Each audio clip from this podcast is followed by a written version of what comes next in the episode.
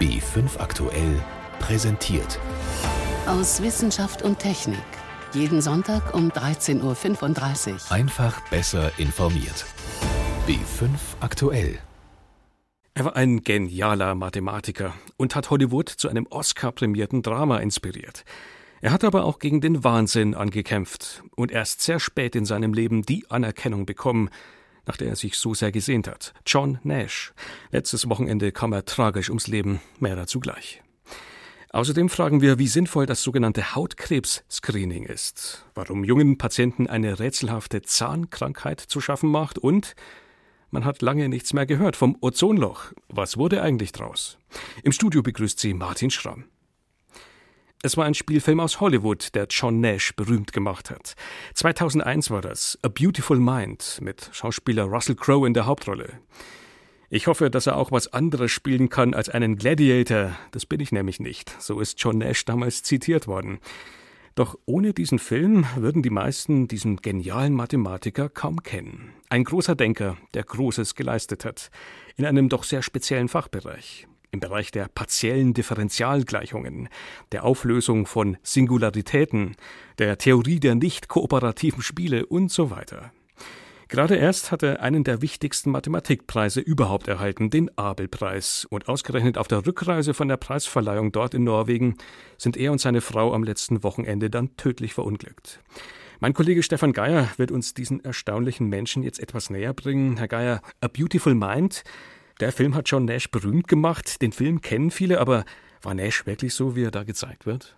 Bedingt würde ich sagen. Also er war auf jeden Fall ein Mensch mit zwei sehr extremen Seiten. Auf der einen Seite dieses mathematische Genie, aber auf der anderen Seite eben auch ein Mensch mit einer psychischen Krankheit, er hat unter Schizophrenie gelitten und mhm. beides wird im Film naja, bedingt richtig dargestellt. Ein Beispiel, er hatte wirklich unter einem Verfolgungswahn gelitten.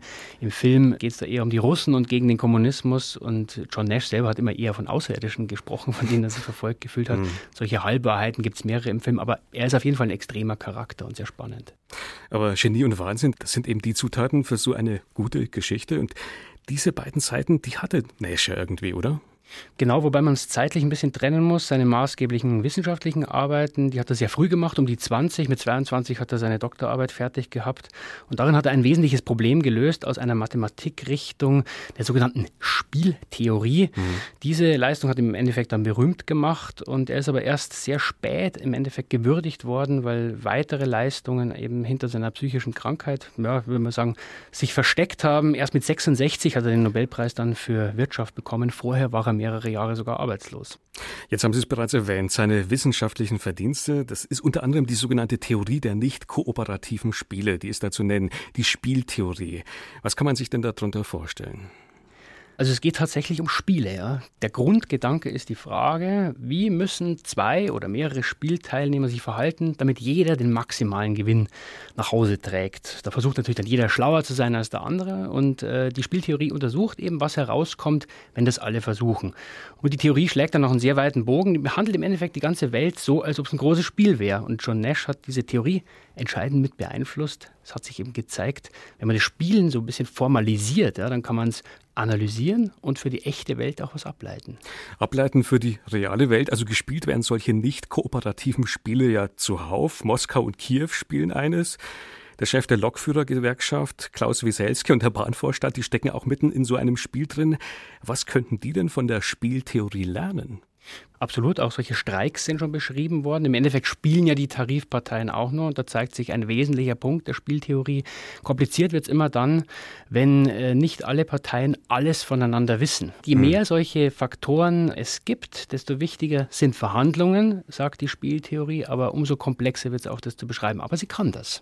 Sie kann das, aber wie sieht es denn jetzt mit ganz konkreten Lösungen aus? Also einfache Lösungen gibt es auch da nicht. Ja. Alle wissen alles und handeln rational, das wäre das Einfachste, aber das äh, ist in der Realität leider nie der Fall. Mhm. Äh, die Spieltheorie sagt, wenn die eine Schlichtung zum Beispiel zustande kommt, wie es auch jetzt der Fall ist, wenn die unter den richtigen Voraussetzungen stattfindet, dann kann das durchaus sinnvoll sein. Und zwar muss die Voraussetzung zum Beispiel sein, dass der Schlichter am Schluss von jeder Tarifpartei ein Angebot bekommt. Und er wählt dann aus, welches er nimmt. Da wird sich jede Partei ein bisschen zurücknehmen, bis man so auf ein Gleichgewicht kommt. Und dieses Gleichgewicht heißt dann in der Theorie auch Nash-Gleichgewicht eben nach John Nash. Es geht immer um die Frage, mehrere Teilnehmer, schwierige Situation, wie kann jeder das Beste für sich machen? Hm. Also eine Theorie, die Großes bewirken könnte, eine ausgezeichnete Theorie. Dafür hat er dann 1994 den Nobelpreis für Wirtschaft erhalten. Genau, einen für Mathematik gibt es nicht. Und das zeigt auch so ein bisschen die Tragik der Person John Nash. Er hat immer sehr lange warten müssen auf seine Auszeichnungen. Die psychische Krankheit ist oft im Vordergrund gestanden. Und vor ein paar Tagen hat er jetzt ja diesen Abel-Preis bekommen. Der gilt heutzutage eigentlich als Nobelpreis der Mathematik. Vielen Dank. Stefan Geier war das über eines der größten Mathematikgenies des 20. Jahrhunderts, John Nash. Sehr gerne. Das sogenannte Hautkrebs-Screening. In Deutschland haben alle gesetzlich Versicherten ab 35 Jahren einen Anspruch auf so eine Untersuchung. Der Arzt überprüft dabei alle Muttermale und Pigmentflecken auf verdächtige Veränderungen. Das klingt sinnvoll. Doch seit dieses Früherkennungsprogramm 2008 eingeführt worden ist, gab es auch immer wieder kritische Stimmen, die gefragt haben, was leistet dieses Screening tatsächlich? Nun, sieben Jahre später, liegt erstmals eine Auswertung dazu vor. Und leider auch die überraschende Erkenntnis, genauso freiwillig wie ein Patient das Screening in Anspruch nehmen kann, genauso freiwillig ist auch die Entscheidung, ob ein Arzt es überhaupt als Kassenleistung anbietet. Die Erfahrung hat zumindest meine Kollegin Ingeborg Hein machen müssen. Ich bin keine große Sonnenanbeterin, aber etliche Muttermale haben sich mit der Zeit doch gebildet. Der Anruf bei meiner Hautärztin überrascht mich. Ich soll 50 Euro zahlen, als Kassenleistung könne sie die Untersuchung nicht machen. Die sei zu unsicher. Das hat mich als Patientin verärgert und als Journalistin hellhörig gemacht. Fakt ist, meine Erfahrung ist kein Einzelfall. Zwölf Prozent der Kassenärzte bieten das Hautscreening nicht an. Knackpunkt ist das Auflichtmikroskop. Der gemeinsame Bundesausschuss hat es vor sieben Jahren nicht in das Screening mit einbezogen. In diesem Ausschuss beschließen Ärzte und Krankenkassen, was wie bezahlt wird. Steffen Gass, Vorstand in der Deutschen Dermatologischen Gesellschaft, versteht die Entscheidung nicht. Das heißt, man nimmt dort eine stark vergrößernde Optik und guckt sich die Leberflecken oder was auffällig ist, eben mit dieser Optik an und kann hier noch mehr Differentialentscheidungen tun. Und da einige Kollegen doch der Meinung sind, dass das inzwischen der wissenschaftliche Standard ist, möchten sie dann das Hautkrebs-Screening nicht anbieten, wenn das nicht beinhaltet ist. Aber gibt es für Kassenpatienten nur ein Minimalangebot? Nicht unbedingt. Hortensia Pfannenstiel, niedergelassene Dermatologin in München, zeigt, dass es auch anders geht. Ich mache es so, dass ich mit der Lupe den Patienten anschaue und wenn ich einen einzigen oder zwei Muttermale sehe, wo ich sage, ich bin nicht so ganz sicher mit meinem Auge, dann verwende ich immer in diesen speziellen Fällen noch das Auflichtmikroskop, um damit eine größere Sicherheit für die Diagnose zu bekommen.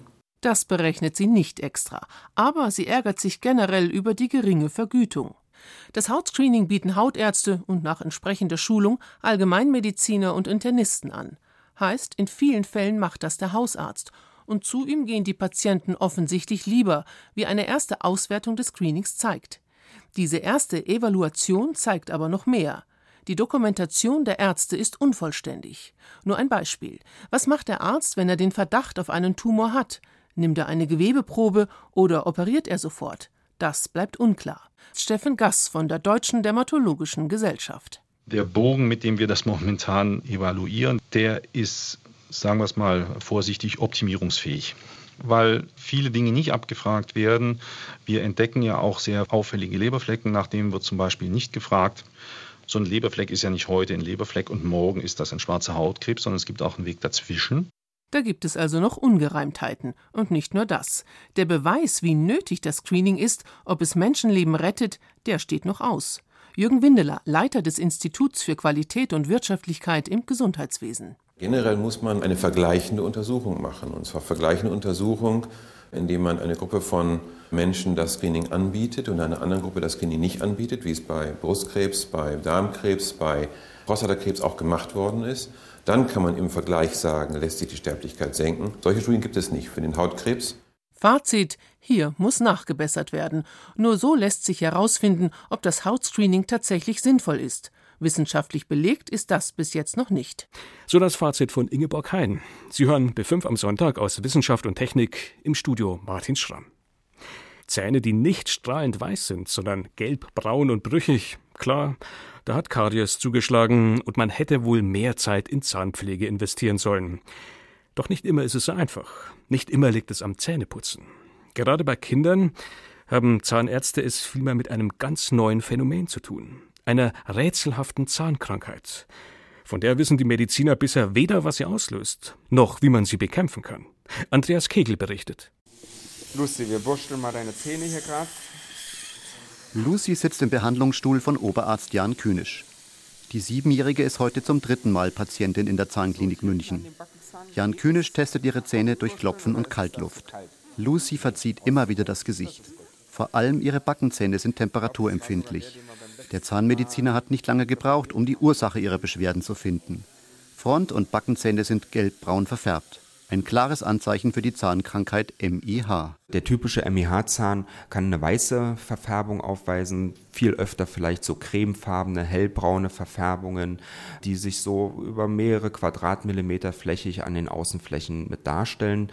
Und an den Backenzähnen haben wir dann natürlich das Problem auch, dass Abbrüche mit vorliegen, damit erhöhte Temperaturempfindlichkeiten von den Patienten geäußert werden und damit auch ein funktionelles Problem vorliegt.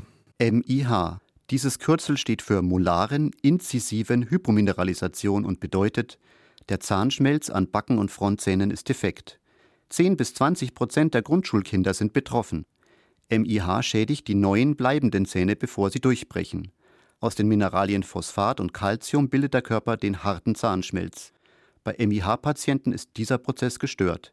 Die Zähne kommen nicht hart, sondern mit brüchig weichen Stellen aus dem Kiefer. Lucys Mutter Angela war geschockt, als sie vor zwei Jahren beim Zähneputzen den ersten braunen Zahn bemerkte und dann die Diagnose MIH bekam. Das Traurige für uns daran ist, dass man ja davon ausgehen kann, dass dieses Kind auf jeden Fall ein Leben lang viel mit Zahnärzten zu tun haben wird. Und es ändert sich ja nicht mehr. Der Zahn ist ja nun mal sehr empfindlich und da wird immer was gearbeitet werden müssen daran. Jan Kühnisch erforscht die Krankheit und zeigt unter dem Mikroskop, wie unterschiedlich der Zahnschmelz von gesunden und MIH-kranken Zähnen aussieht. Der Schmelz besteht aus winzigen Prismen, unterteilt in sogenannte Kristallite. Bei gesunden Zähnen sind diese Kristallite gleichmäßig angeordnet, miteinander verzahnt und am Ende geschlossen. Bei MIH-Zähnen dagegen gleicht das Bild einer Kraterlandschaft. Im Vergleich zum gesunden Zahnschmelz, der unwahrscheinlich dicht gepackt ist, sind MIH-Zähne wie so ein lockeres, brüchiges Bauwerk äh, zu sehen. Da gibt es wenig Kristallite in solchen Schmelzarealen. Das sieht sehr instabil aus. Die Ärzte wissen also, wie die Krankheit aussieht und welche Schäden sie verursacht. Aber niemand kennt bislang die Ursache. Wissenschaftler in Frankreich vermuten, dass Weichmacher wie Bisphenol A an der Fehlbildung schuld sind. Freiburger Zahnärzte untersuchen gerade, ob ein Gendefekt die Krankheit auslöst. Jan Kühnisch hat einen anderen Verdacht: Antibiotika. Der Münchner Arzt hat mit seiner Arbeitsgruppe eine Mutter-Kind-Studie des Helmholtz-Institutes ausgewertet und herausgefunden, dass es einen Zusammenhang gibt zwischen MIH und Atemwegserkrankungen, bei denen oft Antibiotika eingesetzt werden. Im Tierversuch wurde dieser Verdacht bestätigt. Wenn Antibiotika systemisch aufgenommen werden, dann zirkulieren diese im gesamten Blutgefäßsystem und werden natürlich von allen Zellen mit aufgenommen, einschließlich der schmelzbildenden Zellen. Und dort kann es dann natürlich auch zu Funktionseinschränkungen in der Schmelzbildung dann mitkommen und es resultiert ein minderwertiger Zahnschmelz letzten Endes da draußen. Antibiotika, Weichmacher oder ein Fehler im Erbgut oder mehrere Faktoren gemeinsam. Jan Kühnisch hofft, dass die Forschung das Rätsel MIH bald lösen kann, damit Kindern wie Lucy in Zukunft eine schmerzhafte Behandlung erspart bleibt. Andreas Kegel war das über eine rätselhafte Zahnerkrankung bei Kindern im Grundschulalter. Lange Zeit hielt man sie für eine Art Wunderchemikalie, sogenannte Fluorchlorkohlenwasserstoffe, ungiftig und vielseitig zu verwenden, als Treibmittel für Spraydosen und Schaumstoffe, als Kältemittel für Kühlschränke und Klimaanlagen und so weiter. Dann musste man erkennen, diese ach so tollen Treibgase zerstören den wichtigsten Abwehrschirm gegen schädliche UV-Strahlung, den wichtigsten Schirm, den wir haben, die Ozonschicht. Erst 1987 hat man im sogenannten Montreal-Protokoll dann die Notbremse gezogen. Wie unsere Welt heute aussehen würde, wenn man die Ozonkiller nicht verboten hätte, das haben Forscher nun rekonstruiert mit erstaunlichen Ergebnissen, wie Renate L. berichtet. Ein Loch im Himmel, durch das schädliche UV-Strahlung auf die Erde dringt, Hautkrebs verursacht. Das war in den 80er Jahren die erste globale Umweltangst. Verursacht durch FCKW, von denen redet heute keiner mehr. War das also viel Wissenschaftlerlärm um nichts? People might think that um, scientists might have made the fuss out of nothing, but that's not the case. The Montreal Protocol was a very important treaty. Nein, sagt der Atmosphärenchemiker Martin Chipperfield von der Universität Leeds in England. Die Wissenschaftler haben nicht übertrieben. Entscheidend war das Montreal-Protokoll. Chipperfield hat in einer Modellrechnung simuliert, wie die Ozonschicht heute ohne dieses internationale Abkommen aussähe. Dazu hatte angenommen, dass der Verbrauch von FCKW weiter gestiegen wäre wie in den 70er und 80er Jahren. Unser Modell zeigt, dass sich der Ozonabbau ohne das Montreal-Protokoll weiter verschlimmert hätte. Nicht beim Ozonloch über der Antarktis, da war das Ozon sowieso schon weg. Das hätte sich nur an den Rändern noch etwas ausgedehnt. In der Arktis dagegen ist noch viel Ozon, das abgebaut werden kann. Und da hätten wir heute schon Ozonlöcher. Überall wäre die Ozonschicht dünner, ließe mehr schädliche UV-Strahlung durch, es gäbe mehr Hautkrebsfälle. Stattdessen erholt sie sich heute, langsam nur, weil die FCKW so stabil sind, dass sie noch jahrzehntelang ihr Unwesen treiben können. Sprühdosen mit FCKW als Treibgas waren schnell aus den Supermarktregalen verschwunden, erinnert sich Wilfried Mahlmann. Er war im Bundesumweltministerium zuständig für die Chemikalienpolitik. Das kam ja damals in den 80er Jahren fast um einen Kaufboykott. Und die Industrie hat dann Reklame da später mitgemacht, FCKW frei. Butan, dasselbe Gas wie in Campingkochern, sorgt seither für den Druck in der Sprühdose. In anderen Bereichen hingegen stieß die Politik auf Widerstand bei der Industrie. Da wurde von der deutschen Industrie massiv bestritten, dass es Ersatzmittel gibt für die normalen Haushaltskältanlagen. Und dann hatte eine ostdeutsche Firma Frohn demonstriert, dass es Ersatzkälte gibt mit Greenpeace. Und äh, unsere führenden Hersteller, ich will jetzt die Namen nicht nennen, das sind also die ganzen bekannten teuren Markenartikel, die hatten das massiv äh, bestritten. Am 15. März 1993 kam der Green Freeze Kühlschrank auf den Markt mit Butan statt FCKW als Kühlmittel und dem sehr ähnlichen Pentan im Isolierschaum. Sechs Wochen später ging das auf einmal auch bei den großen Herstellern. Und das hat uns auch irgendwie etwas geprägt und etwas sehr skeptisch gemacht, wenn äh, die Industrie kommt mit irgendwelchen äh, Horrorzahlen und Berechnungen, wie schlecht es ihr geht und dass es nicht machbar ist und so weiter. Da sind wir jetzt äh, seitdem also sehr, sehr skeptisch geworden. Auch für andere Bereiche, wegen dem Kühlschrank. In Deutschland hat dann die FCKW-Halon-Verordnung den Ausstieg beschleunigt. Halone sind den FCKW sehr ähnlich und steckten in Feuerlöschern. Und auf internationaler Ebene wurde das Montreal-Protokoll alle paar Jahre weiterentwickelt, die Umstellung auf ozonunschädliche Stoffe immer weiter beschleunigt. Aber es gibt auch eine Schattenseite der Entwicklung, sagt Martin Chipperfield. Denn für Klimaanlagen oder große Kühlanlagen etwa in Supermärkten wurden zunächst die sogenannten HFKW als Ersatzstoffe eingeführt. Sie zerstören das Ozon nicht, aber es sind Treibhausgase. Die Montreal Protocol Community befasst sich deshalb jetzt intensiv mit der Frage, wie man die HFKW eindämmen kann. Aber das gehört zum Klimaschutz. Und da ist ein Erfolg so schnell nicht zu erwarten. Wie würde unsere Welt ohne Montreal-Protokoll aussehen? Ein Beitrag von Renate L. Von der Natur lernen, das versuchen Forscher oft. Da werden Flügel von Insekten nachgeahmt oder man kopiert das Verhalten von Ameisen, um den Verkehr effektiver zu steuern. Und manchmal kann man sogar etwas über Krankheiten lernen. Zum Beispiel von der Sandklaffmuschel. Die sieht ein bisschen aus wie eine Auster und ist häufig im Meer vor der US-Ostküste und in Kanada zu finden. Oder sollte man besser sagen, war zu finden? Denn die Sandklaffmuschel stirbt. Und die Forscher haben erst nach einer langwierigen Spurensuche die Ursache dafür entdeckt, wie Thomas Kempe berichtet. Zu Tausenden verenden die Sandklaffmuscheln vor der nordamerikanischen Ostseeküste. Eine Art Blutkrebs ist schuld. Wie sich diese Krankheit überträgt, warum die Muscheln in Massen sterben, das beschäftigt die Meeresbiologen seit Jahren. Irgendwann holten die Muschelexperten dann noch fachfremde Forscher der Columbia University in New York mit ins Boot. Virologe Stephen Goff erinnert sich. More or less out of the blue, we had a phone call from Mehr oder weniger völlig unerwartet bekamen wir einen Anruf von einer Meeresbiologin. Carol Reinisch beschäftigt sich schon sehr lange mit Muscheln und vor allem mit einer bestimmten Muschelkrankheit, die Leukämie ähnelt. Und sie war mit ihrer Forschung an einen Punkt gekommen, an dem sie wissen wollte, ob da ein Virus dahinter stecken könnte. Darum rief sie uns an. Stephen Goff forscht eigentlich an Viren, die bei Mäusen Leukämie verursachen. Muscheln waren völliges Neuland für ihn und sein Team. Die Krankheit der Muscheln ähnelt offenbar Blutkrebs, wie er auch bei Säugetieren auftritt. In der blutähnlichen Körperflüssigkeit der Weichtiere vermehren sich bestimmte Zellen unkontrolliert, verdrängen andere, bis die Muschel stirbt. Der Mechanismus war klar. Die Frage, die es zu beantworten galt, war, warum erkranken die Tiere massenweise? Es gab Beweise dafür, dass es ansteckend sein könnte. Denn die Krankheit breitet sich ja auch örtlich aus. Und in Experimenten konnten wir auch sehen, dass sie von Tier zu Tier übertragen wird. Also dachten wir uns, wir schauen, ob ein Erreger dahinter steckt. Uh, Wie Viren zum Beispiel.